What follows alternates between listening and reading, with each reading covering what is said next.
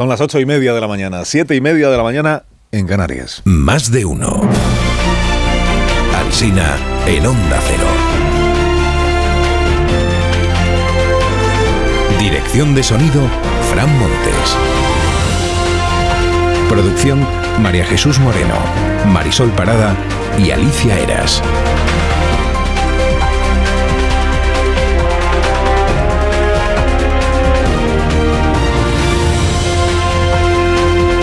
Seis en punto de la mañana, tempranísimo, estamos aquí contándoles cómo está empezando el día y tan a gusto, ¿eh? Y aquí seguiremos hasta las 12 y 20 minutos. El verbo de la jornada, el verbo del día es desoír. ¿eh? Gente que desoye al gobierno, al gobierno y a otra gente. Primera estación ferrovial.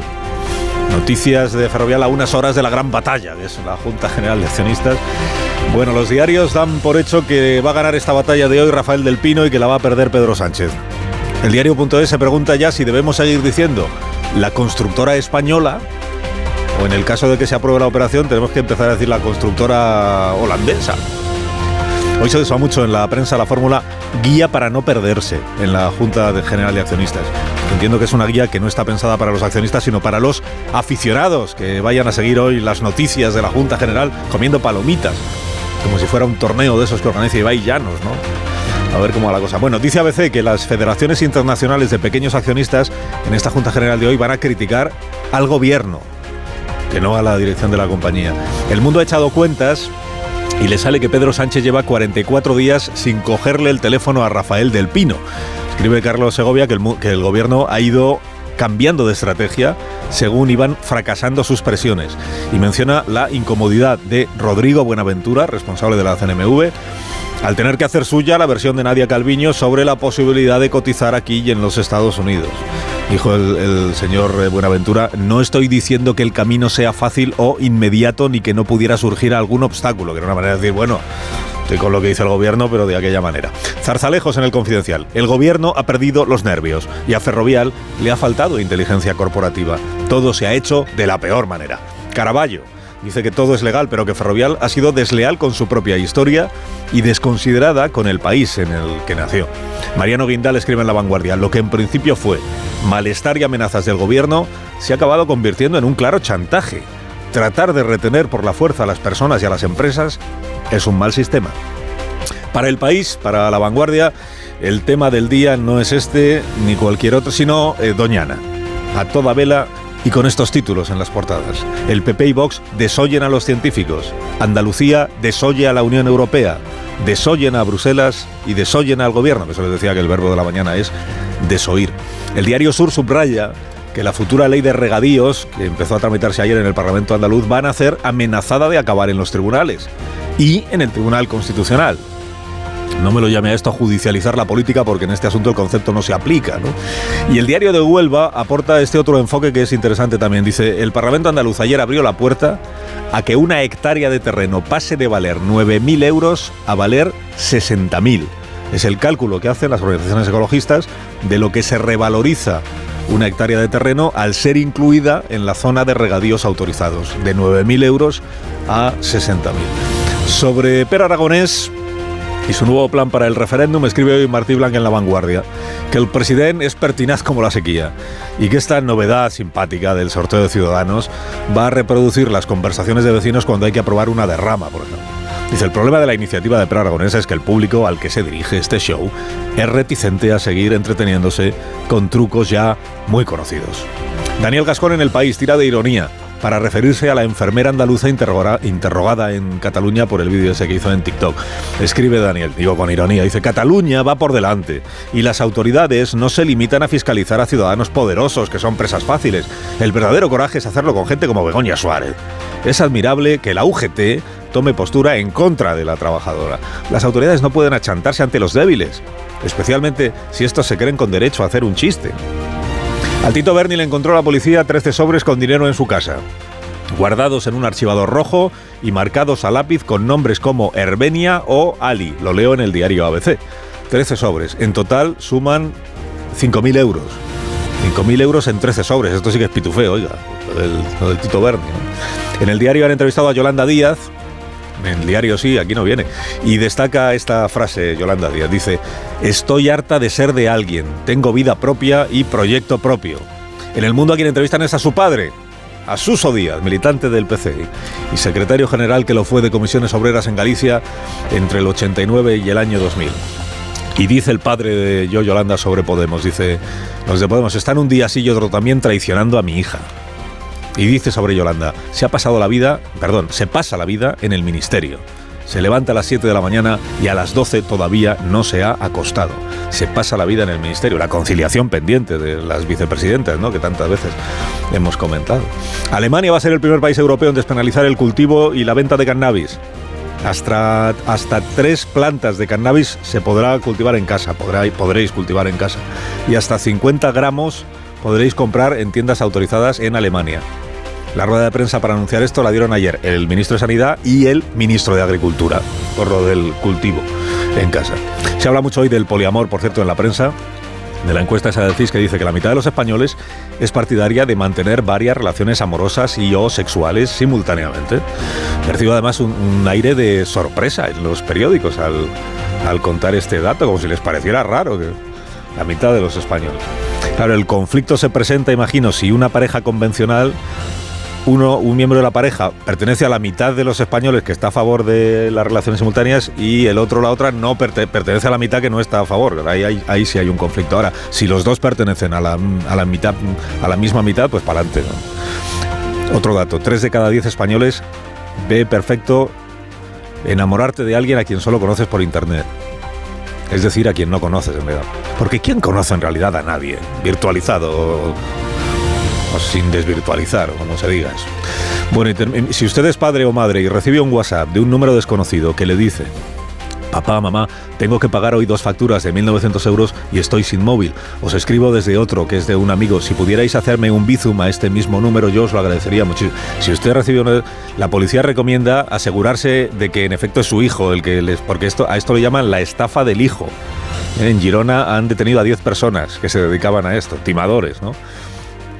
Importante poder saber si realmente es el hijo. Otra forma de disuadirles es darles conversación en el, en el WhatsApp. si te dicen, necesito 1.900 euros, entonces tú respondes, bueno hijo, déjame que lo hable con papá, que ya sabes cómo es. Cuéntame antes cómo te va, qué tal van los niños, porque estuvimos nosotros en el pueblo hace dos semanas, la tía Antonia te envía saludos, ha dejado aquí unos tomates, no se me olvide dártelos el día que vengas a casa. Si haces eso, la conversación les agota a los timadores y entonces renuncian a la estafa y se buscan a otro que pique.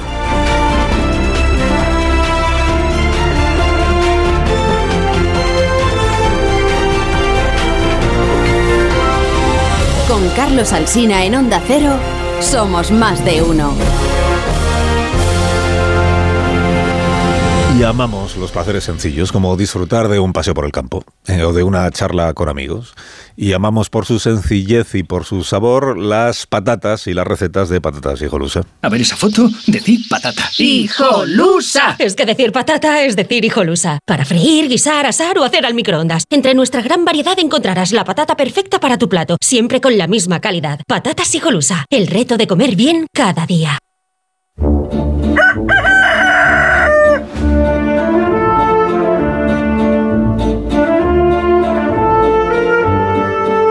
Gallo La Torre, como cada mañana a esta misma hora. Buenos días, Rafa. Buenos días, Carlos Alsina. Hay un nuevo frente en la guerra del agua y las razones por las que será más cruento que el trasvase Tajo Segura son evidentes. Murcia y Comunidad Valenciana no podían hacer más que protestar en este caso o apoyar las protestas de sus regantes contra el no del gobierno, pero el gobierno sentenciaba. Andalucía, en cambio, está legislando para regularizar las nuevas zonas de regadío en Huelva y en este frente se dan cita la necesidad de los agricultores, el precio de los alimentos, un paraje natural único, dos gobiernos de distinto signo, una sequía angustiosa y la cercanía electoral también. Todo se da, en fin, para que la guerra se haga más cruenta y ya hemos escuchado cómo se han abierto las hostilidades, nada menos que con la movilización del presidente del gobierno y con los insultos de Teresa Rivera, que ven Juanma Moreno un señorito y en Andalucía un rinconcito desde la que hacer daño irreparable al mayor humedal de Europa. Lo cierto es que la caricatura que pretenden hacer ahora de Moreno se topa con la realidad, que si alguien predica y advierte sobre los males del cambio climático es precisamente el presidente andaluz, que de hecho ya ha vaticinado que las guerras por el agua, las metafóricas y las de verdad, serán más frecuentes para nuestra desgracia. Él ya tiene la suya, y el gobierno la prende al son de una proclama, Doñana no se toca. Y concluyo. Concluye la torre, concluye. Concluyo que esta guerra continuará porque también por su interés electoral y quizás se prolongue en Bruselas, ¿eh? que ya sabemos lo que gusta en España, la bruselización de la política española y también porque es una guerra más prometedora para el gobierno que es en la que se metió el solito y probablemente saldrá hoy escaldado, que es la de Ferrovial. Deseamos que tengas un día estupendo, eh, Rafa, y muchísimas gracias en nombre de todos por madrugar con nosotros. De todos, todos. Es mi trabajo. Bueno, es verdad. En, mi nombre hablo. Sí. Adiós, Rafa. adiós, adiós. Es el único que le agradece a Rafa La Torre que madrugue, porque los demás no. Hola, John Muller, buenos días, ¿cómo estás? Hola, Carlos, ¿qué tal? Buenos días. Muy bien, ¿y tú? Aquí, expectante ante la Junta de Accionistas. De Ferrovial, por supuesto. 12 y media, ¿no? En 12 y media. 12 y 30 empieza. Auditorio de la 11, que está ahí en el Paseo de la Habana. Pues, bueno, Te recuerdo que lo. A ver, lo digo como si se pudiera ir. Que, se puede seguir por streaming. Eh, sí, se puede seguir por pero lo más importante, porque esta mañana lo preguntabas en una junta de accionistas, es quién es el secretario del consejo. Mm. Esa es la figura clave de todo esto. Que es un poco el que organiza. Hombre, es que ¿no? se discute nada, que no esté en la tabla. Es como el control de la mesa del Congreso, o sea, la Merichel Batet del asunto. sí. Sí. Eh, Paseo de La Habana es que allí estuvo la sede de esta casa hace unos cuantos, muchos años, en el auditorio de la ONCE. Bueno, eh, Carmen Morodo, buenos días. Buenos días, no tan expectante. Yo creo que el vencedor y el vencido ya se puede dar por, de, por adelantado. Müller no lo tiene tan claro. Hagamos apuestas, Müller. Si quieres, apostemos. Tony Bolaño, buenos días, Tony. Muy buenos días. Yo no agradezco nada a Rafa La Torre, porque él nos hace trasnochar. Bueno, es tu trabajo. Eh, sí. Marta García Ayer, buenos días. Buenos días, Carlos. Y Rubén Amón, buenos días también para ti. Es que me, me estaba acordando de un episodio de Juan Carlos Ortega, nuestro compañero de la SER, sobre qué impacto tenía esto real en la sociedad española e ironizaba sobre cómo un marido se lo contaba a su mujer, en qué momento decirle Ferrovial se va de España, o cómo se le cuenta a los niños si son pequeños y cuánto puedes traumatizarlos la noticia. Me refiero a la sobredimensión mediático de este asunto. Se la ha dado el gobierno, yo creo. Claro, sí, y nosotros. No, pero al final... Yo no digo que no sea relevante, yo digo que si abriéramos las puertas del teatro, probablemente irían solo los accionistas y nada más que los accionistas. Digo respecto a su impacto eh, en el ánimo de la sociedad española. El morbo está en el vencedor y el vencido. Bueno, que no os he planteado el asunto de Ferrovial todavía. luego, Os lo, luego, os lo, plantearé, que es que tengo el teléfono al consejero de Medio Ambiente de la Junta de Andalucía, que eh, hay otro de los asuntos de la mañana, como contaba ahora la Torre y como venimos contando desde las seis, es que el Parlamento de Andalucía ayer inició la tramitación, digamos que aprobó el primer paso para eh, regularizar o reformar la legislación para que haya eh, cinco municipios de la provincia de Huelva donde los regadíos ahora mismo pues no están autorizados que pasen a estarlo, es decir, que cultivos que ahora mismo son irregulares pues pasen a estar regularizados. Y que esto ha abierto el bueno abierto el debate el debate sobre el Parque Doñana es un debate que lleva abierto desde hace no menos de 30 o de 40 años, pero digamos que en esta fase de ahora esto ha reabierto el debate, además en vísperas de unas elecciones municipales, respecto del el riesgo que esto supone para que al final lo que acabe ocurriendo es que pozos que hoy son ilegales, aunque se están utilizando para extraer agua del acuífero de Doñana, acaben aceptándose. Y entonces eso traiga consigo pues un empeoramiento de la situación del propio Parque Nacional, con todo lo que eso trae consigo. Están las organizaciones ecologistas levantando la voz contra esta eh, iniciativa parlamentaria política y está el gobierno de España, como hemos escuchado a la vicepresidenta Teresa Rivera, que ayer dijo, además de dar su razón dijo esto de lo que igual se está arrepintiendo ya la vicepresidenta, ¿eh? no sé, de eh, la arrogancia del señorito, en referencia a Juan Moreno, presidente de la Junta de Andalucía. Bueno, Ramón Fernández Pacheco es el consejero de, Medio Ambiente de la Junta de Andalucía. Señor Fernández Pacheco, buenos días. Señor Fernández Pacheco, buenos días. Pues de momento, eh, la callada por respuesta. ya vio usted que ni, siquiera ha habido opción de plantearle una pregunta, porque no. Ahora intentamos arreglar la comunicación telefónica, que algún problema parece, parece que hemos tenido. Eh, si no, os pregunto a vosotros y me vais contando. Ahora sí. Señor Fernández Pacheco, buenos días. Hola, muy buenos días. Disculpe que No, no, escuchaba bien. Perdón. No, se preocupe, no, no hay problema. Bueno, eh, ¿teme el gobierno actual de la Junta de Andalucía? ¿Temen ustedes pasar a la historia como el gobierno que secó Doñana o no? Bueno, en absoluto, ¿no? Porque nada más lejos de nuestra intención.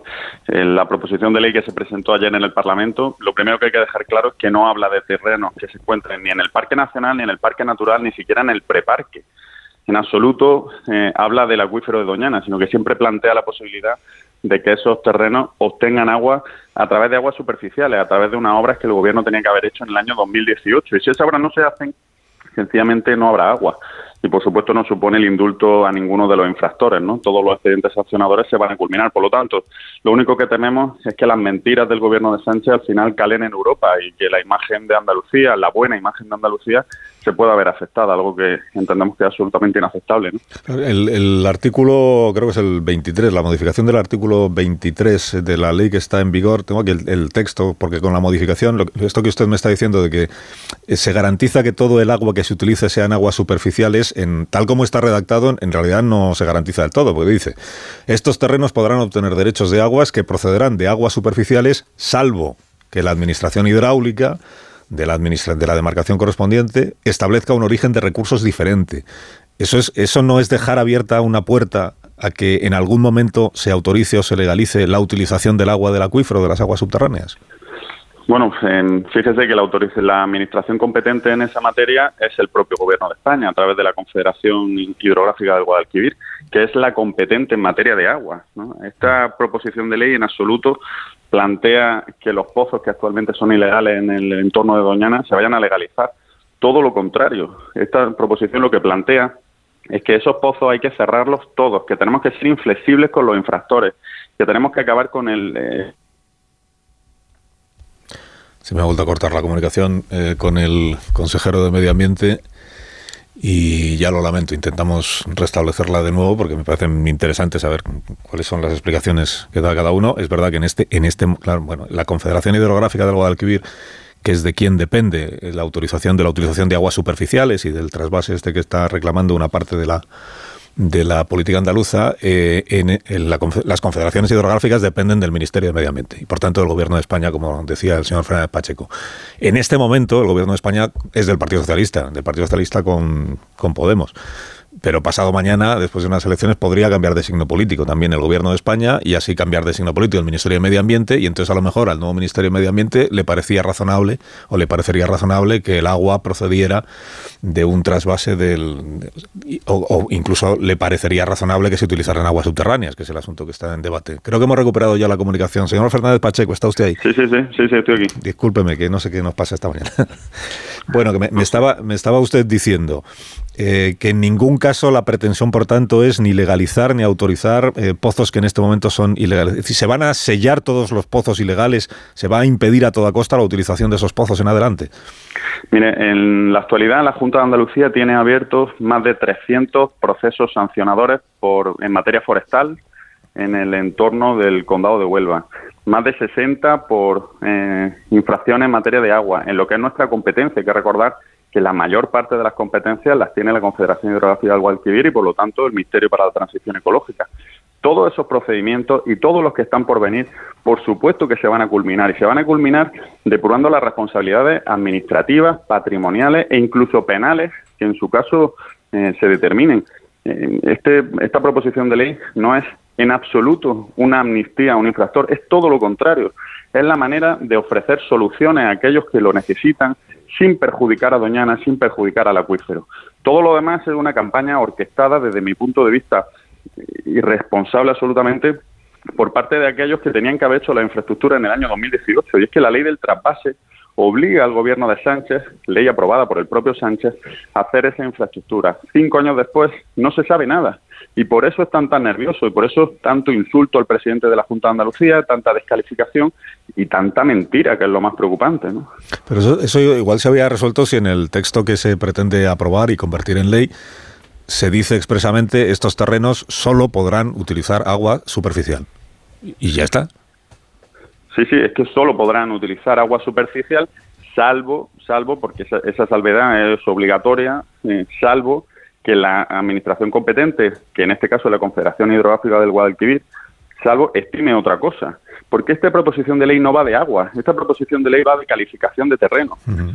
Es, un, es una, una proposición de ley que ordena el territorio y habla de que una serie de eh, señores que tienen unos terrenos, si son capaces de acreditar una serie de derechos históricos, podrán obtener esa calificación de agua regable con aguas superficiales, terreno regable con aguas superficiales. Y luego será la administración competente en su caso quien le dará la concesión o no. Siempre que el gobierno cumpla su palabra y siempre que haya cuenca excedentaria, cosa que desde luego ahora no pasa. Estamos en la peor sequía que recordamos en muchísimos años Y por lo tanto, esa posibilidad ahora mismo es implanteable. Insisto, estamos hablando de calificación de terreno. Todo lo demás es difamación interesada porque el 28 de mayo hay elecciones. Eh, eso, significa que eh, mientras no se haga la obra del trasvase, no hay agua para regar esos cultivos.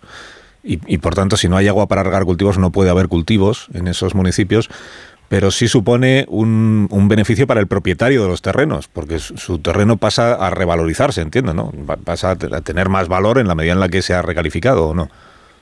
Bueno, eso significa que si hay una explotación agrícola que actualmente no cumple la ley o está extrayendo agua del acuífero y esta proposición de ley se aprueba, esa explotación agrícola sigue siendo igual de ilegal, exactamente igual de ilegal, por lo tanto no puede valer más si es ilegal. Lo que hay que hacer es actuar contra ella.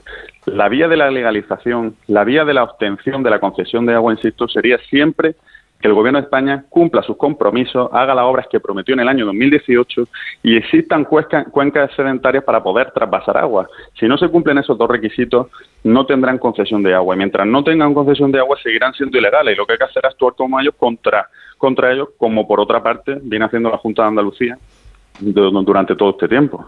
Entonces, cuando, se oponen a esta pretensión de reforma legal que se aprobó ayer en el Parlamento de Andalucía, al comienzo de, cuando se oponen eh, la Estación Biológica de Doñana, eh, las organizaciones ecologistas, cuando la propia Comisión Europea está advirtiendo, ¿se, equivocan todos o, qué ocurre? No, no, yo no digo que se equivocan todos. El, el, informe de la Estación Biológica de Doñana viene a reflejar una realidad que es de sobra conocida. ¿no? Doñana se encuentra en un estado crítico. Estamos hablando del mayor humedal de Europa, que no es ajeno al proceso de sequía general que vivimos en España y que también, por supuesto, tiene un acuífero esquilmado por muchos años de desgobierno, recordemos, del Partido Socialista, que no ha hecho absolutamente nada por solucionar este problema a lo largo de las últimas décadas mientras ha estado al frente de la Junta de Andalucía. Y en ese diagnóstico estamos todos de acuerdo.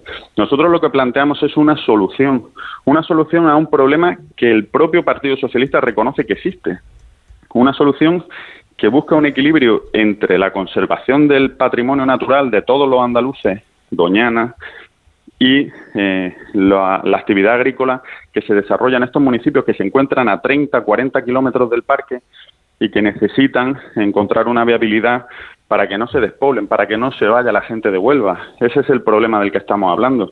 A mí me gustaría escuchar cuál es la opción que plantean aquellos que critican tanto la proposición de ley, porque me temo que no tienen otra opción. Cuando recurren al insulto, a la descalificación, a las fake, a los bulos, lo que demuestran es que no saben qué hacer o no tienen el mayor interés en hacerlo. Yo he estado reunido con el secretario de Estado de Medio Ambiente hasta en dos ocasiones. Le he pedido reiteradamente desde hace ya muchos meses que convoque unas comisiones bilaterales para que podamos abordar el problema de manera conjunta, para que lleguemos a buenos acuerdos que nos permitan avanzar en ese sentido. Y siempre me ha engañado, siempre me ha dicho que lo iba a hacer y nunca lo ha hecho. Entonces, yo creo que lo responsable en este caso es exigirle a aquellos que solo se acuerdan de Doñana cuando van a veranear gratis al Palacio de las Marismillas y lo llenan de todo terreno eh, de su séquito, que aporten soluciones, que nos digan cuál es su opción, porque desde luego el insulto, la descalificación y la mentira creo que en una democracia consolidada como la nuestra pues no son aceptables. Señor Fernández Pacheco, gracias por haberme atendido esta mañana y que tenga buen día. Igualmente, muchísimas gracias. Consejero de Medio Ambiente. Eh, turno de palabra para mis contertulios, aunque sea rapidito, porque sabéis que luego tenemos a la ministra de Justicia que viene de camino. Eh, sobre esta cuestión, sobre este debate, ¿tenéis eh, criterio, tenéis posición? Morodo, Müller, Bolaño, García Ayer, Amón. Bueno, en Doñana no hay agua ni la va a haber y el gobierno andaluz está prometiendo regadíos donde después, más allá de la sequía de estos últimos dos años, año y pico, en Doñana lleva un ciclo hídrico regresivo de más de una década. Eh, y la principal riqueza de esa zona no es el fresón que se vende a Alemania, es el parque natural. Si todos los expertos del parque natural, más allá de los rifirrafes políticos de turno, eh, pero todos los expertos en la zona advierten que esto pondría en riesgo, aún en mayor riesgo que la propia sequía natural, el futuro del parque y ni siquiera es un recurso económico fiable eh, o, que pueda tener un medio plazo el de los agricultores que tienen cultivos con regadíos ilegales, porque los hay que sí que son perfectamente legales. Los que lo que se van es a recalificar terrenos que hasta ahora no se podía cultivar y se venden esos fresones, se exportan, eh, lo cual tiene un interés económico muy relevante pero muy cortoplacista, porque los supermercados, las grandes cadenas de supermercados, hipermercados como Aldi, Lidl, eh, que, compran ese tipo de producto, tienen consumidores muy concienciados ecológicamente. Ya ha habido algunos supermercados daneses que dejaron de comprar eh, productos en, en Huelva y en otros lugares hasta que no se aclarasen las condiciones de los trabajadores. Si realmente hay informes de los, las organizaciones ecologistas y del CSIC y de la Comisión Europea que alertan que, ojo, porque esto puede poner en riesgo muy severo la zona, eh, no es descabellado que los consumidores con mayor conciencia ecológica dejen de comprar esos productos. O sea que me parece que es pan para hoy y hambre para mañana. El debate tendría que estar resuelto de anticipado. Me refiero a que primero el consenso, ¿no? Eh, primero, la comunión de ideas entre los expertos, la Comisión Europea, eh, el Gobierno y, el Gobierno autonómico. Eh, un proyecto de esta naturaleza solo puede concebirse desde ese consenso y no desde otra vez la discrepancia y la exageración, porque muchos de los reproches que se hacen se hacen en nombre de una coalición de Vox y el Partido Popular contra la ciencia. Eh, esta idea de soyen a los científicos, desoyen a la Unión Europea y el debate deja de plantearse donde se tenía que plantear, que es otra vez la cuestión técnica. Y, lo mismo puede decirse del gobierno andaluz y de la perspectiva eh, unilateral con que se concibe una iniciativa tan delicada como es el Parque de Doñana terminamos siempre en la crispación y en la polarización y nunca en el detalle técnico del debate. Bolaño. A mí lo que me sorprende es que las definiciones que hacía el consejero, ¿no? Insultos, descalificaciones, mentiras. Y leyendo la carta de la Comisión Europea, lo primero que dice la carta es estupefacción por parte de la Comisión Europea con la ley que se ha presentado. La carta es del 20 de marzo, que es cuando se presentó la iniciativa en el, en el Parlamento andaluz, no, no ayer al, al, albur de, de, la bronca, de la bronca política. Y lo que dice la Comisión Europea es que de esto ni hablar. Habla de que se tiene que cumplir una carta de emplazamiento y si no se cumple la carta de emplazamiento eh, tendremos que ir a pagar las, las, multas correspondientes. Hombre, yo creo que eh, mentiras y descalificaciones no sé, pero la Comisión Europea no va a dejar pasar esta situación porque como decía Marta, no hay agua en Doñana y no la va a haber. O sea, entonces, ¿de qué estamos hablando? O sea, y además habla de regadíos ilegales. O sea, que la reforma es ilegal. O sea, en varios eh, párrafos de esta, de esta carta. Sorprende, sorprende un poco la situación. Yo creo que lo de las, descalificaciones se refiere a lo de eh, la arrogancia de señorito. sí, sí, sí, bueno, pero tampoco, tampoco ha estado suelto el, consejero, ¿no? O sea, criticando que el presidente del gobierno vaya de, de vacaciones a Doñana como si fuera el único que lo haya hecho. Bueno, no ha mencionado al presidente del gobierno. Bueno, eh, ha dicho los que se van de vacaciones a, Doñana. y Carlos, tú, y yo, tú y yo en las marismas me parece que no. Los presidentes de gobierno. Claro. lo han hecho todos. No, digo que eh, lo de la descalificación, porque ahí yo creo que sí se equivocó ayer Teresa Rivera y no tengo problema. Eso es otra cosa, sí. Es eh, en lo de recurrir primero al tópico este de que todo el que es de derechas en Andalucía es un señorito. Al presidente Juanma Moreno pues se le podrá criticar todo lo que hace, pero llamarle arrogante señorito es caer en una simplificación que, es, que viene de, esto sí que viene de hace 40 o, o sea, no todos los votantes de derechas en Andalucía son señoritos y supongo que lo sabe la vicepresidenta porque el PP tiene mayoría absoluta desde las últimas elecciones generales. Eh, eso, y luego lo, que, espero que lo explique la vicepresidenta en algún momento esta mañana, lo de la pequeña esquinita, que es que aún no sé a qué se refiere. El señor Moreno, desde su pequeña esquinita. Yo tengo una teoría con eso. ¿Y cuál es? No sé si corresponderá con la realidad, eso lo tendrá que explicar la ministra. Pero mm, una ministra como, como Teresa Rivera, tan concienciada y, desde hace tantos años con el tema del cambio climático y que lo piensa todo en medida en, global. a manera global y siendo Doñana como es patrimonio de la humanidad, creo que se refiere a que una esquinita del planeta, pues no puedes echar a perder algo que es patrimonio de todos. Teresa Rivera ¿La esquinita del planeta cuál es? ¿La de, la de Juanma Moreno? Eh, España. Huelva. Eh, pues, en este caso, Huelva. Pero, la idea de que es, es, mirándolo en términos globales de... de, Sigo sin entender. Tienes que tener un dato presente, Carlos, y es que Teresa esquinita... Eh, es patrimonio de todos, no solo de los que allí viven. Claro. Ese es el, concepto que yo deduzco de sus a todas las reuniones de la COP mundiales, a todas. O sea, a todas. Sí, no, y se han hecho veintitantas. Sí, sobre los riesgos del parque de Doñana. 26, si no me equivoco. Antes, antes, hemos recuperado de la hemeroteca del diario ABC, donde trabaja John Muller, eh, un, un, reportaje de marzo del año 90. O sea, han pasado 33 años que firmó un becario que se llamaba como yo un reportaje que se llamaba Salvad Doñana, eh, un grito que cruza nuestras fronteras o algo así. y no era todavía patrimonio de la humanidad entonces, ¿no? no, era patrimonio de la humanidad. No sé si era ya parque nacional o todavía era parque natural, o si se había hecho ya la diferenciación entre preparque, parque natural, parque nacional, que es la que hay ahora.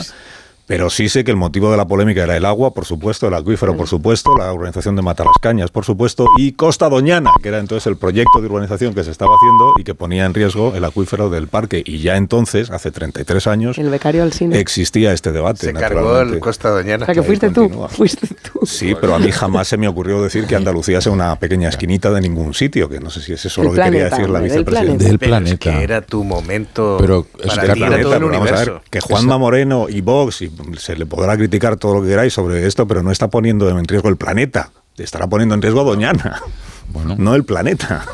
Bueno, pero si y sus repercusiones en, sus repercusiones en Doñana, no en el planeta, porque las, repercusiones en el planeta las como te cargues el humedal de Doñana, pues nos hacemos un siete. Si te cargas el humedal de Doñana, te cargas Doñana, pero no te cargas el planeta, que el planeta se lo está cargando el cambio climático, que es otra cosa. Pero la idea de que pertenece a todos. se cargue el humedal de Doñana, Doñana ya tiene un problema en sí. La pequeña esquinita. Ahora 33 años más los que llevabas ya a cuestas. Ahora veo que no ¿eh? veo que no visteis la entrevista completa en el programa de Ferreras de la vicepresidenta porque interpretarlo de la pequeña esquinita de, esta manera es que no habéis visto el contexto. Yo no la había así tampoco. El contexto es que se fue calentando Teresa Rivera y cada vez se indignaba más y más y más y más, que si el señorito, que si el arrogante, que si el mentiroso, que Eso si le pasa por ir a todas las COP. Desde esa pequeña esquinita de... Sí, una, cosa mucho más despectiva que mirada global. que es Andalucía. Una pausa, ahora seguimos. Más de uno en Onda Cero. Carlos Alsina.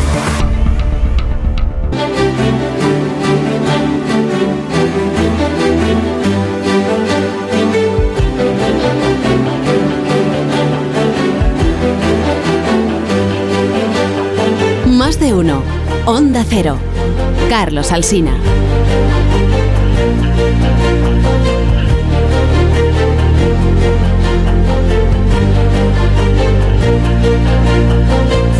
Y 5 minutos, 8 y 5 minutos en Canarias. Estamos en tertulia esta mañana con Carmen Morodo, John Muller, Tony Bolaño, Marta García Ayer y Rubén Amón. Y como venimos anunciando, nos acompaña esta mañana la ministra de Justicia, Pilar. Buenos días, ministra. Hola, buenos días. Muchas gracias por acompañarnos esta mañana. Gracias a ustedes. 943 eh, rebajas de penas a violadores, 103 escarcelaciones, datos de ayer del Consejo General del Poder Judicial, eh, como consecuencia de la nueva legislación de la de la ley del solo sí es sí. ¿Quién asume la responsabilidad por esta negligencia legislativa, ministra?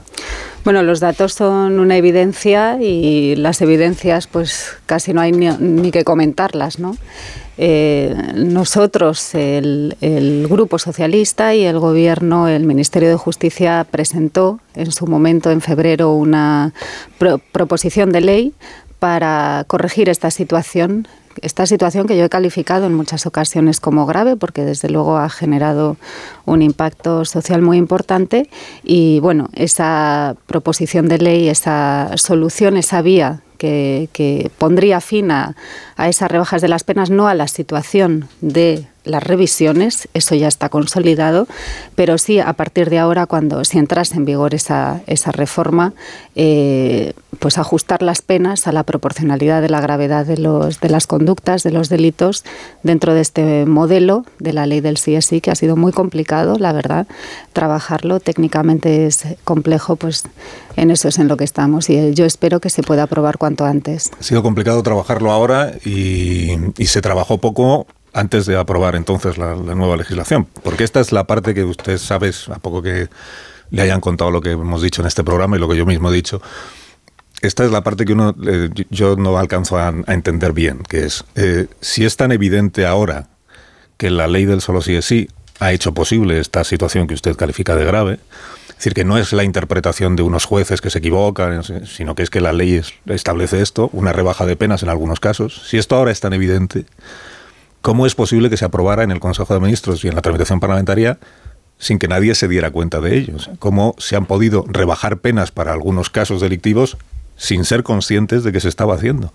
Bueno, la, la, ley del CSI es una ley buena en los términos que se refieren a lo que es las ayudas, la protección, ese abordaje de manera integral para las víctimas de, violencia sexual y que además es una ley, y lo hemos dicho también muchas veces, pionera en el ámbito internacional porque abordar eh, la violencia sexual con carácter integral y sobre todo con una perspectiva de protección de las víctimas centrados en las víctimas es algo muy positivo. Pero evidentemente una pequeña parte de la ley, que es la parte penal, y dentro de esa parte penal, no toda la parte penal, pero sí algunas penas, pues han producido un efecto indeseable un efecto que, que, bueno que no ha sido además aceptado socialmente y ante, nadie pudo detectar ese, ¿cómo nadie pudo detectar ese efecto bueno, eh, se ha evidenciado con, las revisiones. Una vez que los tribunales han empezado a interpretar la norma, que se aprueba la norma, se interpreta por los tribunales, pues eh, han hecho sus interpretaciones con su libre criterio, porque esa es una función constitucional que tienen los jueces y juezas en nuestro país, el interpretar las normas, y cuando han interpretado en fase de revisión, eh, han entendido que debía aplicarse la ley más favorable. También es verdad que, ahora eh, hay algunas eh, resoluciones que están dando la vuelta a esas revisiones, pero que hay un número muy grande. Es que aunque fuera uno, pero hay un número muy grande y que había que poner una solución porque ya se, eso se iba a trasladar a la, fase de enjuiciamiento, a los delitos que se estaban cometiendo ya vigente la ley del CSI. Y por lo tanto, eh, nosotros hemos sido responsables a la hora eh, de presentar una propuesta que ya digo que técnicamente es compleja porque mantener el modelo unificado de conductas, antes eran conductas heterogéneas, estaban contempladas en distintos capítulos del mismo título del Código Penal, pero en capítulos, cada conducta, lo que era abuso sexual y lo que era agresión sexual, con sus propias circunstancias eh, que rodeaban esas conductas delictivas, ahora no, ahora son unas mismas circunstancias agravantes, se unifican las dos conductas que antes eran heterogéneas y, eh, bueno, pues lo que esperamos es que el Parlamento cuanto antes pueda, pueda aprobarlo. ¿Por qué, no, ¿Por qué no le valen al Grupo Socialista, y entiendo que tampoco a usted, las enmiendas que ha presentado Podemos y el Ministerio de Igualdad? Irene Montero está diciendo que ha hecho como un acto de, generosidad, porque ella entiende que la ley está perfecta y que no habría por qué cambiarla, pero que en aras de llegar a un entendimiento, pues está, está acepta, digamos, o se resigna a que se endurezcan algunas penas. Y, y sin embargo, el Grupo Socialista ha dicho, y el Gobierno ha dicho, que estas enmiendas no servirían para nada, no resolverían el problema. ¿Por bueno, yo creo que es muy positivo que los grupos parlamentarios, haya, incluido Podemos, hayan presentado enmiendas y enmiendas que van en esa línea de, de volver eh, a las penas anteriores. No Endurecer lo que se ablandó. Volver a las penas anteriores. Eh, esto es positivo porque evidentemente esa rebaja de las penas es lo que ha suscitado esta problemática y lo que no ha sido aceptado socialmente y que ha generado eh, pues mucho dolor. Mire, yo He estado en, en, juzgados, en juzgados de instrucción, en juzgados de lo penal, en juzgados de violencia sobre la mujer,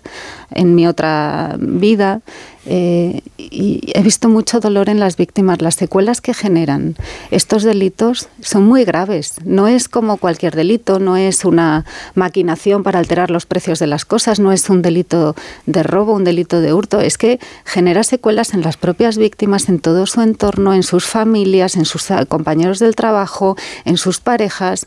Es eh, cuando una, una escucha cómo declara un menor en la exploración y dice que un día tenía un pijamita corto, otro día tenía un, un, pijamita largo, que un día se tapaba con una sábana, otro día con una manta, y esto supone que durante varios días, varios meses, temporadas, ha sido objeto de una agresión sexual.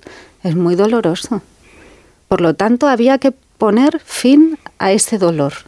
Y eso lo hemos hecho a través de esta reforma responsable y para que a partir de ahora, una vez que se apruebe la ley, las, las penas sean proporcionadas a la gravedad de los hechos. La proporcionalidad de la pena es una parte de la, la reparación que tiene una víctima, la reparación moral de una víctima, de un delito de estas características. Y había que asumir esa responsabilidad y yo la he asumido. Es muy complejo, ya lo digo, manteniendo un modelo unificado de conductas heterogéneas, dejando indemne el consentimiento. No se toca el consentimiento en la reforma que se plantea, que, que eso era evidente y mm, bueno, pues ahora veremos los grupos parlamentarios cómo eh, responden, qué solución dan ya en el Parlamento. Pero lo de Podemos no le parece una solución. Lo que ha presentado de eh, incluir la violencia y la intimidación, pero como agravantes a, la legislación que está ahora mismo eh, planteada. ¿No le parece que eso solucione nada? La finalidad es ajustar las penas a la gravedad del delito. Esa es la finalidad que hemos tenido eh, yo con la elaboración de una propuesta, la el propio grupo parlamentario y ahora veremos a ver qué es lo que decide el Parlamento la solución debe ser esa, buscar el ajuste normativo, que es lo que el propio presidente del Gobierno ya anunció el día 6 de diciembre. Vamos a buscar los ajustes normativos. Se ha hecho por parte del grupo parlamentario el mínimo ajuste normativo, el mínimo, para dar respuesta a una solución grave que era eh, la cuestión de las penas. Y mm, bueno, pues eh, vamos a ver cómo el Parlamento responde. El Gobierno también dijo en los primeros, en las primeras semanas de esta polémica, ya por el mes de noviembre, que iba o que había que esperar al Tribunal Supremo, que el Tribunal Supremo unificara doctrina. Hay un pleno convocado por el Tribunal Supremo para el día 6 de junio, me parece que hemos contado, ¿no?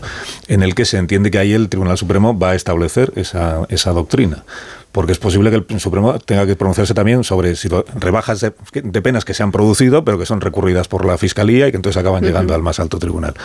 ¿Por qué el Gobierno no ha esperado al 6 de junio, a la reunión del, del Tribunal Supremo? O sea, ¿en qué momento usted vio que no tenía sentido seguir esperando y que ya era necesario modificar la, reforma. ¿Con el caso de la Arandina o cuándo fue? Cuando se, cuando se plantea y se presenta la proposición de ley, porque el Supremo ya dijo que había que ir caso por caso. Si hay que ir caso por caso es difícil establecer un criterio unificado, es complicado, pero es verdad que ahora el Supremo ha decidido que va a establecer eh, un criterio para ver cómo abordan eh, la cuestión de las revisiones. Pero es que ya no estamos en el tema de las revisiones. Ya sabemos que las revisiones se han consolidado, que va a seguir habiendo revisiones. Ojalá haya las menos posibles, ojalá se puedan revocar eh, las más posibles por el bien de las víctimas, porque aquí de lo que estamos hablando es del bien y del interés de las víctimas, pero a partir de ahora, de ahora en adelante, ajustar las penas para que sean proporcionadas nuevamente a la gravedad de los hechos. Pero seguimos, por volver al comienzo de la conversación, seguimos sin saber eh, quién cometió la negligencia o quién asume que se cometió una negligencia y se hace, en estos casos, las responsabilidades políticas todos sabemos cómo se asumen, que es pues yéndose uno a su casa o destituyendo a quien lo haya. En este caso es que no ha habido nada de todo eso. Sabemos que el gobierno, una parte del gobierno, asume que se hizo una mala labor legislativa, pero ninguna parte del gobierno ha dicho eh, yo lo asumo en primera persona y por tanto entiendo que debo abandonar mi cargo. Yo creo que ahora no estamos en ese momento de buscar culpables, estamos en el momento de poner una solución encima de la mesa, una solución que técnicamente sea viable, que es la que estoy segura que va a encontrar el Parlamento eh, la semana próxima, luego tendrá que ir al Senado, pero, pero la semana próxima va a ser una semana crucial eh, para esto. Y eh, bueno, pues yo ya he hablado, ya he asumido mi responsabilidad en esta reforma, en esta propuesta que presenta el Grupo Socialista, esa es la responsabilidad que yo asumo porque evidentemente era una cuestión muy compleja técnicamente, eh, a ver que, cómo se podían hacer esos ajustes normativos manteniendo, ya digo, ese modelo del unificado de conductas y el modelo del consentimiento para no alterar lo que es el espíritu de la ley, que todo sea considerado agresión sexual y todo pivote se centre sobre el consentimiento. Y recuerdo que en aquellos días, es verdad que han pasado muchas semanas, pero como no llegamos a hablar en aquel momento, en aquellos días comentamos aquí, yo comenté que tenía la impresión de que usted personalmente lo estaba pasando especialmente mal cuando se produjo la falta de entendimiento con, con el Ministerio de Igualdad, con Irene Montero, cuando dijeron que habían presentado siete propuestas distintas, los de ¿Le presentaron siete, le presentaron siete propuestas? Se presentaron varios documentos eh, con, con, una propuesta. Una. todo giraba sobre una propuesta básica. Digo, yo comenté que tenía la impresión viéndolo desde fuera, porque de que usted personalmente lo estaba pasando mal por algunas de las cosas que desde Podemos se estaban diciendo, de usted y de la parte socialista del gobierno. Por ejemplo, que la pretensión era volver al Código Penal de la manada. Eh, por ejemplo, que, lo que se estaba haciendo era volver a obligar a las mujeres que pasan por una situación como una, situación como una, es una violación, volver a tener que demostrar que han sufrido una violencia, ponerlas en esa situación todo eso que se dijo en ese momento, sabiendo que usted es jueza de profesión, esto que nos acaba de recordar ahora, que, ha tenido delante casos mm, de esas Muy graves, características. Gravísimos. ¿Todo eso a usted personalmente no le dolió, eh, particularmente viniendo de compañeras suyas del Consejo de Ministros? A mí lo que, lo que, la, lo que se puede decir sobre mí, de verdad, eh, no es lo que me pueda doler. O uno viene a la política y está expuesto, expuesta en mi caso, y, bueno, pues es normal que, que hagan críticas que a mí me parecen pues muy legítimas. A mí lo que me duele son las víctimas. Es que eso es lo que a mí me resulta insoportable el dolor que puede estar pasando una víctima, el que una víctima se haya tenido que cambiar de domicilio porque hayan escarcelado a un agresor. Eh, eh, por una rebaja de una resolución de una sentencia. A mí eso es lo que me duele y eso es lo que nos duele a quienes hemos apoyado esta propuesta y al Grupo Parlamentario Socialista, las víctimas. Es que esto es una solución técnica, no tiene un interés político. Yo no tengo ningún interés político, solo tengo un interés que es que las víctimas tengan una pena proporcionada a la gravedad de los hechos que han sufrido, porque es que he visto muchas víctimas y es que sé lo que significa esto y también sé lo que es aplicar la ley y lo que es interpretarla. Y cuando uno tiene una idea de la ley, pero luego la ley se aplica por otras miles de personas que son los jueces y las juezas, cada uno tiene un criterio. Si ese criterio se mueve dentro del marco legal, pues será un criterio válido. Pero claro, es que estamos hablando de unos delitos en los que los agresores son personas pues que no, no son cualquier agresor, ¿eh? ya digo, de un delito que no sea violento.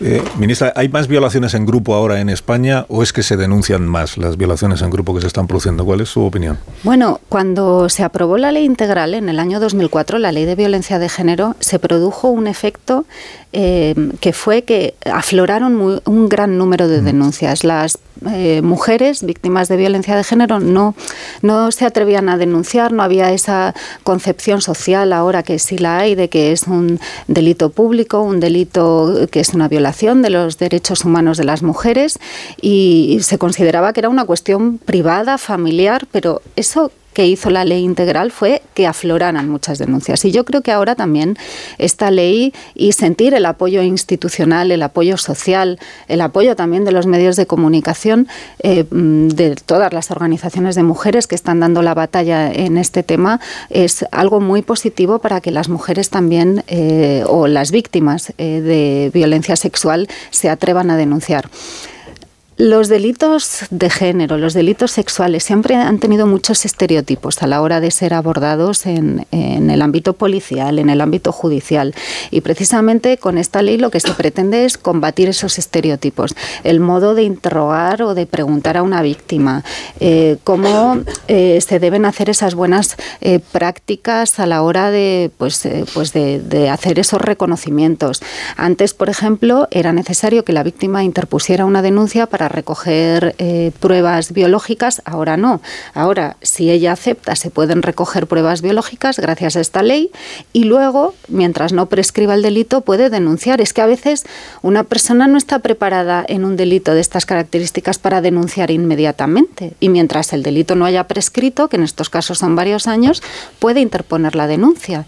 Y claro, se pierden las pruebas. Sin embargo, ahora se conservarían las pruebas desde un principio y luego si la persona quiere denunciar, pues ya cuando esté preparada, cuando haya recibido apoyo, en muchos casos pues será, necesitará un apoyo psicológico, eh, un apoyo social, otra cosa positiva de la ley. El otro día leía en un medio de comunicación que miles de mujeres eh, o de víctimas de violencia sexual se van a beneficiar de una ayuda de casi 500 euros también, pues mm, que están en una situación pues de mayor vulnerabilidad. Pues esto también es muy positivo y eso anima a que las personas denuncien.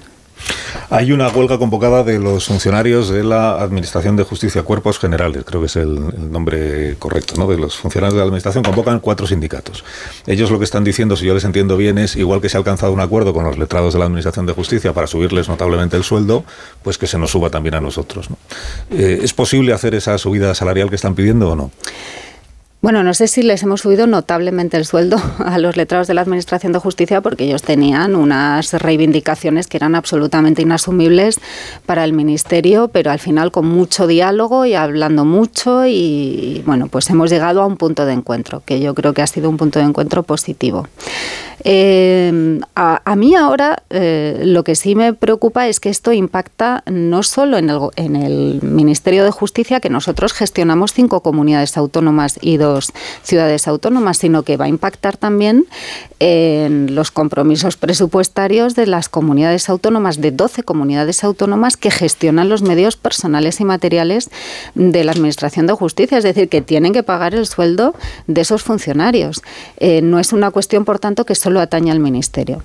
Cuando yo llegué al Ministerio de Justicia hace, en julio hará dos años, todavía no, no, he cumplido los dos años. Cuando yo llegué, había eh, pues llegamos a había reivindicaciones por parte de los de los sindicatos conseguimos con mucho diálogo, yo llegué en julio, en diciembre conseguimos llegar a un acuerdo en el que a los funcionarios de territorio ministerio se les equiparó el sueldo a la media nacional, porque es verdad que cobraban un poco por debajo de la media.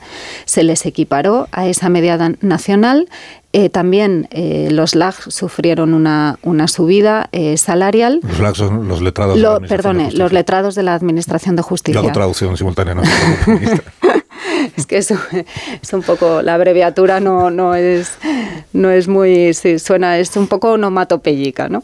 Eh, y fue un compromiso de casi 40 millones de euros para, para, el Ministerio que se ha consolidado en los presupuestos. Pero ahora esto impacta también en las comunidades autónomas, en las consejerías de justicia. Entonces, bueno, hoy mismo va a haber una, un encuentro con los sindicatos, el secretario general del Ministerio, que es eh, un magistrado, Manuel Olmedo, eh, que entiende muy bien además todo el funcionamiento, lógicamente, del sistema, pues se va a reunir con ellos y, vamos a seguir dialogando, porque al final el diálogo es nuestra seña de, identidad.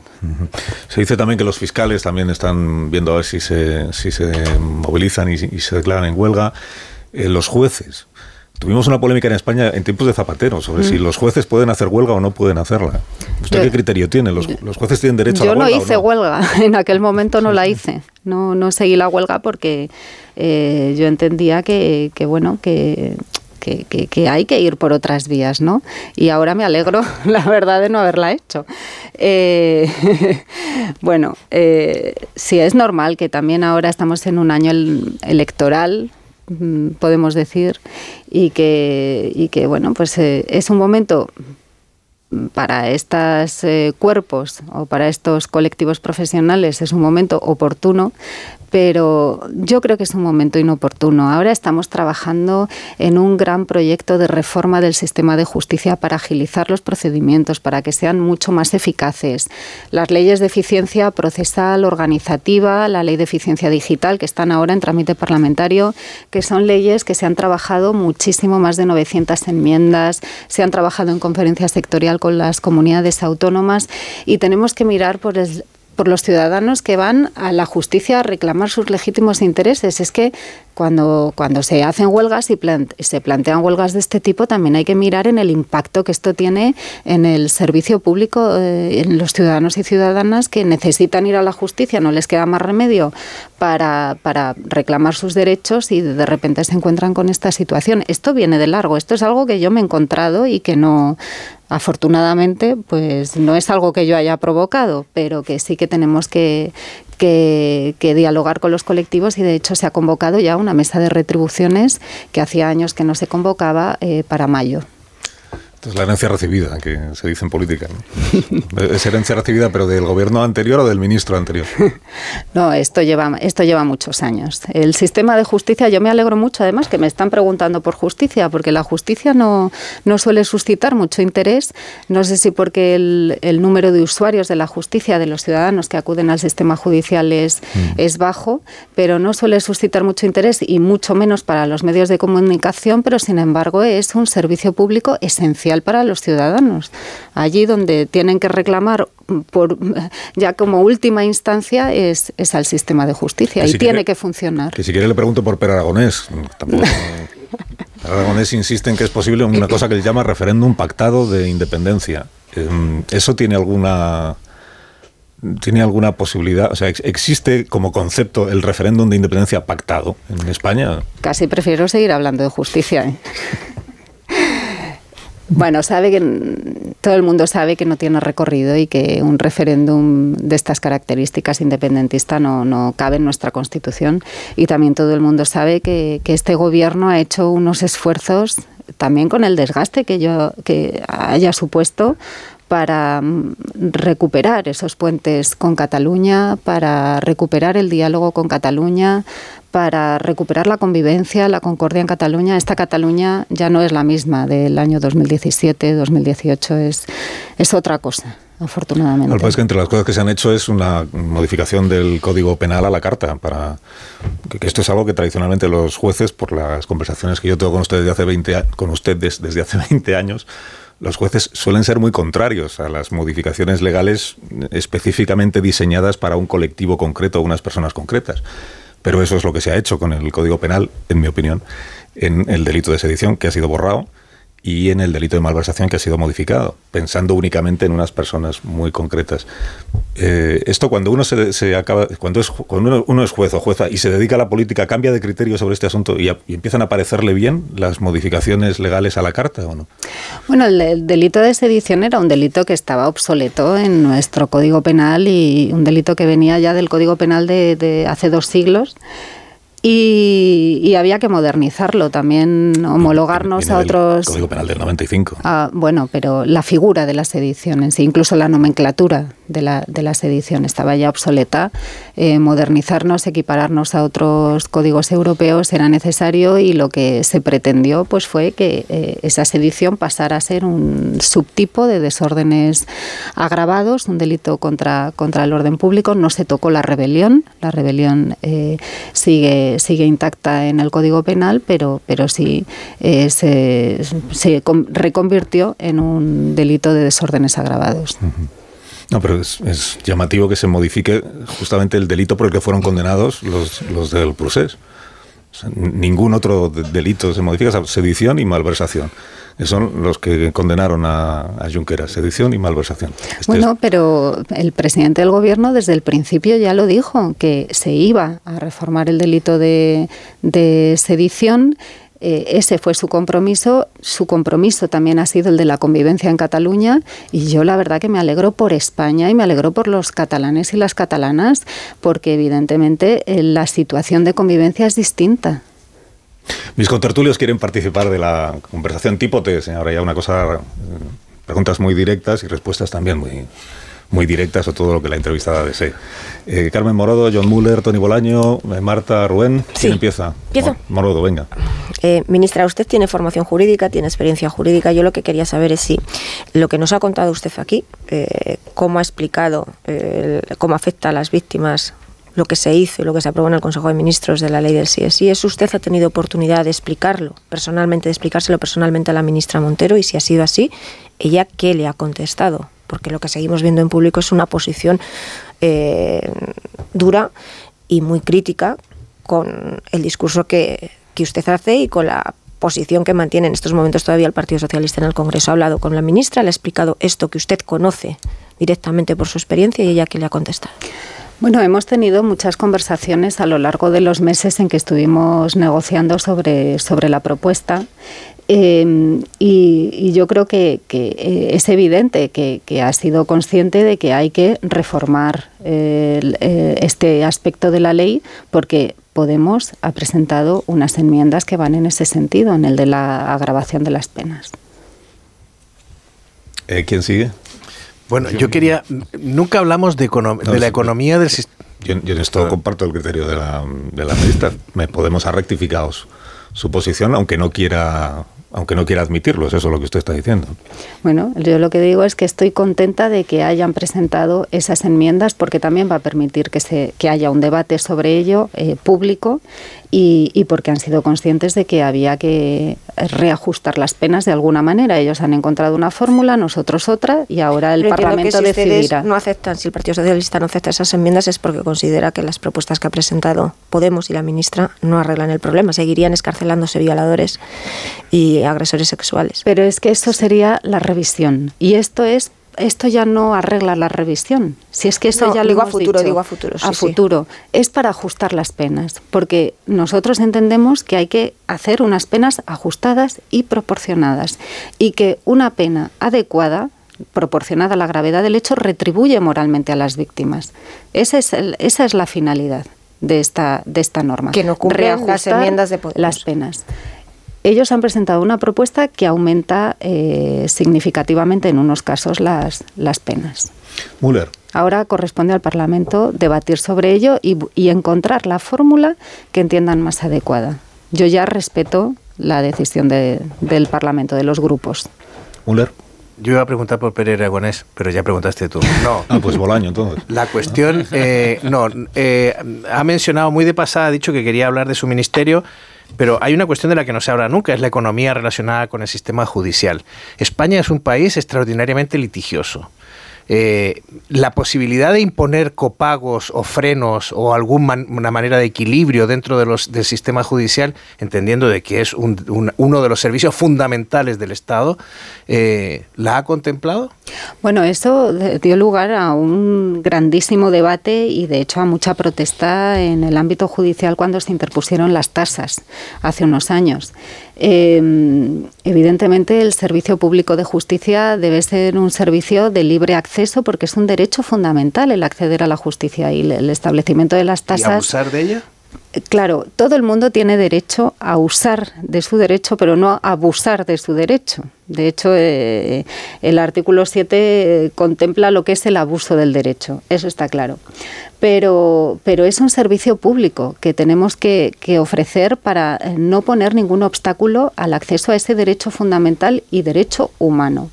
Nosotros, ¿qué estamos haciendo en, justicia? Hemos planteado una serie de, leyes eh, que espero que se puedan aprobar cuanto antes. Ya digo, son leyes de país, no son leyes de un gobierno ni leyes de, de una fuerza política, son leyes de país, leyes compartidas para transformar todo el sistema de justicia. Ahora mismo la justicia es como un agujero negro. Por más recursos que se le echen, todo lo absorbe porque tiene un modelo organizativo muy ineficiente. Eso de que haya un juzgado atomizado con un juez, un fiscal, forense, equipo y no se reparta equitativamente el trabajo entre todos los juzgados de la misma localidad es absurdo. Nadie comprende porque un juzgado de una localidad va fenomenal al minuto y otro juzgado va con unos retrasos impresionantes. Hay que hacer ese modelo de tribunales de instancia, de oficina compartida, para que se reparta el trabajo equitativamente entre todos y eso acompañándolo de normas procesales y normas de eficiencia digital.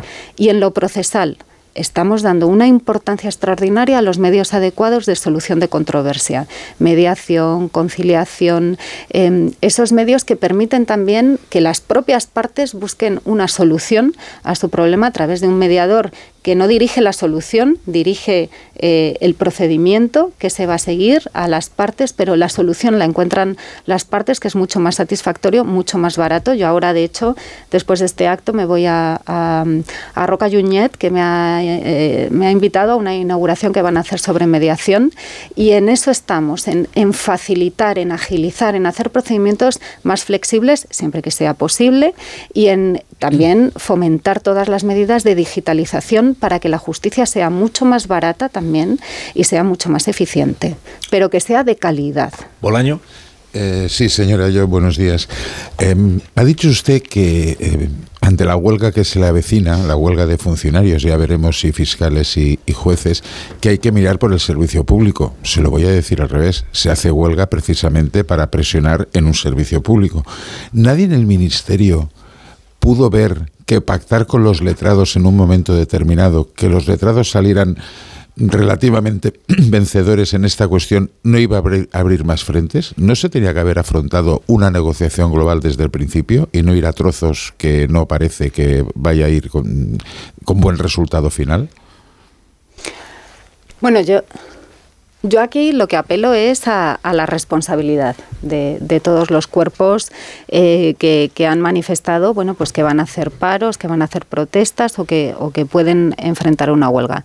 La responsabilidad de saber en el momento en el que estamos, estamos también en una situación en el que eh, el impacto de la guerra de Ucrania, primero el impacto de la pandemia y luego el impacto de, la guerra de Ucrania está teniendo pues unos efectos eh, sobre la ciudadanía y estamos adoptando desde el gobierno de España medidas, además, que son muy positivas, que, ya sabemos que estamos creciendo económicamente, pero también nos enfrentamos a escenarios inciertos porque no sabemos cómo la guerra de Ucrania mm, eh, puede, en Ucrania puede, puede impactar eh, lo que vaya pasando eh, de aquí en adelante. Em, yo por eso pido conciencia en el momento en el que nos encontramos, pero también conciencia de que este ministerio está afrontando una reforma forma procesal que va a redundar en el beneficio, en la conciliación de la vida de los profesionales, no solo jueces, fiscales, eh, trabajadores, eh, funcionarios al servicio del Servicio Público de Justicia, también en los abogados, abogadas, procuradores, graduados sociales que se van a poder beneficiar de este, de este servicio. Es decir, que si realmente tenemos conciencia de que tenemos que abordar este gran pacto por la justicia a través de esta nueva organización judicial, eh, primero vamos a trabajarlo, vamos a hablar, vamos a hablar de las reivindicaciones que tengan, pero vamos a ser conscientes de que estamos al servicio de la ciudadanía, de que somos servidores públicos, de que tenemos que mirar por el buen servicio de, la justicia y que, por supuesto, eh, podemos hablar de, de sus reivindicaciones salariales, pero tiene que ir todo acompañado de las medidas del buen servicio público que se da desde la justicia a la ciudadanía. Vamos a centrarnos en la ciudadanía y en la responsabilidad. Los jueces son, eh, yo los conozco, fiscales, los funcionarios, personas muy responsables a la hora de afrontar y muy vocacionales a la hora de afrontar su trabajo. Y yo apelo a esa responsabilidad. La última, Marta. Ministra, eh, la gestación subrogada es ilegal en España, pero se pueden inscribir en el registro hijos nacidos eh, en otros países eh, al llegar aquí. ¿Cree que existe entonces un vacío legal al respecto? Y en el caso concreto que todos tenemos en mente, ¿cree que el registro en España debería facilitar la inscripción de la nieta de Ana Obregón como su hija a efectos legales? Bueno, la gestación subrogada em, tiene ya una respuesta en nuestro sistema. La tiene porque eh, es una práctica que, no está permitida. el artículo 10 de la Ley de Reproducción Asistida declara nulo este contrato. Y además tiene ya eh, mm, respuesta jurisprudencial, es decir, el propio Tribunal Supremo ya en 2022, ya en 2014 se pronuncia sobre la gestación subrogada. Yo les he traído la sentencia para que la lean. Es impresionante cuando reproduce esta sentencia del Tribunal Supremo el contrato de la gestación subrogada, eh, lo que se dice en esos contratos lo que supone de vulneración de los derechos sexuales y reproductivos y de todos los derechos, de derecho a la libertad, em, de derecho a la libre toma de decisión de la mujer gestante, que no es una, para mí, yo no lo llamo gestación subrogada, lo llamo vientre de alquiler. A mí no me gusta utilizar eufemismos. Es vientre de alquiler. Em, el propio Tribunal Supremo dice que, este tipo de, de prácticas son prácticas que atentan gravemente contra los derechos más fundamentales y humanos, no solo de la mujer que gesta, sino también del menor, porque los considera como un objeto, los cosifica. Es que lo dice el Tribunal Supremo. Dicho esto, esta práctica que atenta, que vulnera los derechos fundamentales de las mujeres y de los niños y que además a nivel eh, de Naciones Unidas y a nivel europeo se condena y se considera incluso que puede ser venta de niños, venta de niños, porque lo dice Naciones Unidas, esta práctica en España tiene una solución porque hay que mirar siempre por el interés superior del menor. Cuando estos niños llegan a España, si, si se ha hecho legalmente en esos países, porque hay países que ya sabemos que es legal, cuando llegan a España hay que darles una solución. Hay países que han encontrado una solución que es entregarlos a instituciones públicas. A mí eso me parece muy cruel, evidentemente. Hay que darles una solución. Y yo creo que la solución que se buscó en esa instrucción del año 2010, que es eh, pues permitir su inscripción en España, siempre y cuando se haya legalizado en el país de origen, pues es una solución válida. Pero el propio Tribunal Supremo, es que no lo digo ya ni yo, es que lo dice el propio Tribunal Supremo, considera que es una grave vulneración de los derechos humanos y de los derechos fundamentales. Y no se puede comerciar con los cuerpos de las personas. Las personas no somos un producto más de consumo y menos los niños y las niñas. Eh, ministra, solo tengo una última pregunta, pero es una respuesta muy rápida, que es ¿cuándo va a tomar una decisión el Gobierno sobre el indulto de José Antonio Griñán? La petición de indulto que han formulado una larga lista de personalidades. Si, está si el informe ya está terminado, si... Bueno, estamos tramitando todavía el indulto, se tramitan, todos los indultos se tramitan igual, no hay plazos para resolver sobre los indultos, no hay plazos y... Y, y no hay prisa. Bueno, nosotros los tramitamos como todos los indultos. ¿eh? Eh, eh, hay que mirar las, si concurren condiciones de utilidad pública, de justicia, de equidad, esas motivaciones que son las que nos llevan a los indultos. Pero lo que sí puedo decir es que nosotros sí tenemos líneas claras sobre los indultos. Esas son las motivaciones. También el interés superior de los menores. En ocasiones hemos combinado estos criterios con el interés superior de los menores y desde luego nosotros no eh, somos restrictivos a la hora de dar los indultos y no los hemos concedido eh, por este gobierno ni en, ni en los casos de corrupción, ni en los casos de violencia de género, ni en los casos de tráfico de drogas en el campo de Gibraltar, por ejemplo, tampoco. El caso de sedición, sí. Bueno, porque había eh, motivos de utilidad pública y vuelvo a insistir, ¿ha mejorado la convivencia en Cataluña o no ha mejorado? Evidentemente ha mejorado. Es, que no tengo tiempo porque si no aquí abriríamos un debate. ¿Ha mejorado por los indultos o ha mejorado por la condena del Tribunal Supremo? Claro, es que este es el Yo creo que ha mejorado por los indultos. Y de hecho, eh, váyase, que yo sé que usted se lo lee todo y por eso le he traído esta sentencia de la gestación subrogada de vientre de alquiler. Váyase al informe de la Fiscalía del año 2020 o 2021, en el que se dice que la memoria de la Fiscalía que bajan significativamente los delitos de odio en Cataluña mientras, mientras se está tramitando los indultos. Mientras se están tramitando los indultos. Ahí lo dice la Fiscalía. Y establece una relación causa-efecto. Establece una relación. Entre la tramitación de los indultos y, que no haya eh, delitos de odio. Sí, por, por estas cuestiones. A ver si al final fue una equivocación condenarlos. Bueno, el Tribunal Supremo lo que hizo fue cumplir con la ley, porque esa es su función. y el gobierno que la, lo que hizo que saquemos ahora es que la condena fomentó los delitos de odio en Cataluña, como si fuera culpa de. No, no. Yo lo que digo es que los indultos han facilitado eh, y han generado la concordia y una mayor y mejor convivencia en Cataluña. Ministra, no tengo más tiempo, pero sabe usted que me encanta hablar con usted. Eh, le deseo que tenga un día estupendo. Yo le escucho todos los días, eh, que lo sepa. Yo se lo agradezco. A ver qué dice. Muchas gracias. Muchas gracias. Pues ya sabe usted lo que digo, si me escucha todos los días, ya sorpresas a estas alturas. Un cuarto de hora y serán las 10, una menos en Canarias, ahora mismo continuamos.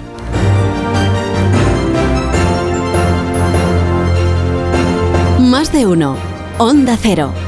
Carlos Alsina. Onda Cero. Y de la actualidad económica y empresarial de esta jornada que tenemos por delante, Ignacio Rodríguez Burgos, que contamos. Buenos días. Pues vamos, tenemos, hola, buenos días, una, una jornada bastante cargadita. Sí, bueno, está lo de la constructora esta, ¿cómo se llama? Eh, Algo de hierro ferrovial, y de, Eso, ferrovial. Pues mira, hoy los inversores pendientes precisamente de esa junta de accionistas que va a comenzar a las doce y media de la, del mediodía, ahí en el Paseo de La Habana. Eh, una junta de accionistas que enfrenta la posición que defiende la dirección encabezada por Rafael del Pino para el traslado hacia Países Bajos de la empresa y el fuerte rechazo que ha generado en el gobierno. Y entre medias, ¿quién está? Pues están sobre todo los, los accionistas, que son los que se juegan sus inversiones, como recordaba, por cierto, el vicepresidente del Banco Central Europeo. Todo indica que la Junta va a votar claramente a favor de la mudanza y esto a pesar de la presión del gabinete de Pedro Sánchez y a pesar de haber sacado en procesión en esta Semana Santa a la agencia tributaria todas las veces que ha hecho falta, ¿no? Para decir que, bueno, que vigilará y evaluará la, operación. La, ministra de Hacienda en varias ocasiones ha dicho que se va a estudiar esta operación desde el punto de vista también fiscal, ya que como hay una serie de ventajas fiscales, si es fusión y si las razones no son económicas, pues eh, se evaluará. Eh, estos son un coste de, millones y millones de euros si las razones no son económicas y solamente son fiscales. Ahora mismo en, en la en Antena 3 acaba de decir la propia eh, ministra de Hacienda que no hay razones para el traslado, ya que desde aquí se puede cotizar en Estados Unidos. Bueno, no es tan claro que la CNMV haya dicho eso tan tan meridiano con esa claridad. Lo que ha dicho es que no hay ninguna legalidad en contra, pero técnicamente es complicado. El IBEX 35 está plano y Ferrovial ahora mismo, si sirve de referencia, sube ligeramente un 0,40%. Gracias, Ignacio. Hasta ahora. Que tengas un buen día. Nos Callahan para estas personas que han de abandonar nuestras Con la nueva colección Primavera-Verano de Callahan, innovación tecnológica y diseño se unen para ofrecerte un producto de máxima calidad que garantiza el bienestar de tus pies y la comodidad que siempre caracteriza a Callahan Adaptation. Disfruta caminando con Callahan, la mejor tecnología para caminar. Tecnología, diseño y confort a buen precio. Os deseo que tengáis un día espléndido. mañana comentaremos cómo ha ido lo de lo de la Junta General de Accionistas y el resto de los asuntos de la jornada. Adiós, John Muller. Adiós, John Muller. Adiós, Carmen Adiós. Morado. No digáis que, que, poco apasionante porque mañana os tocará comentarlo. Adiós, Bolaño. Yo estoy más preocupado por si me toca en el concurso este del referéndum. Ah, pues si te toca avísanos. No, no, vamos, me, declaro, me declaro en huelga, ya adiós, te Marta, adiós, Adiós, Carlos. En cinco minutos contamos las noticias.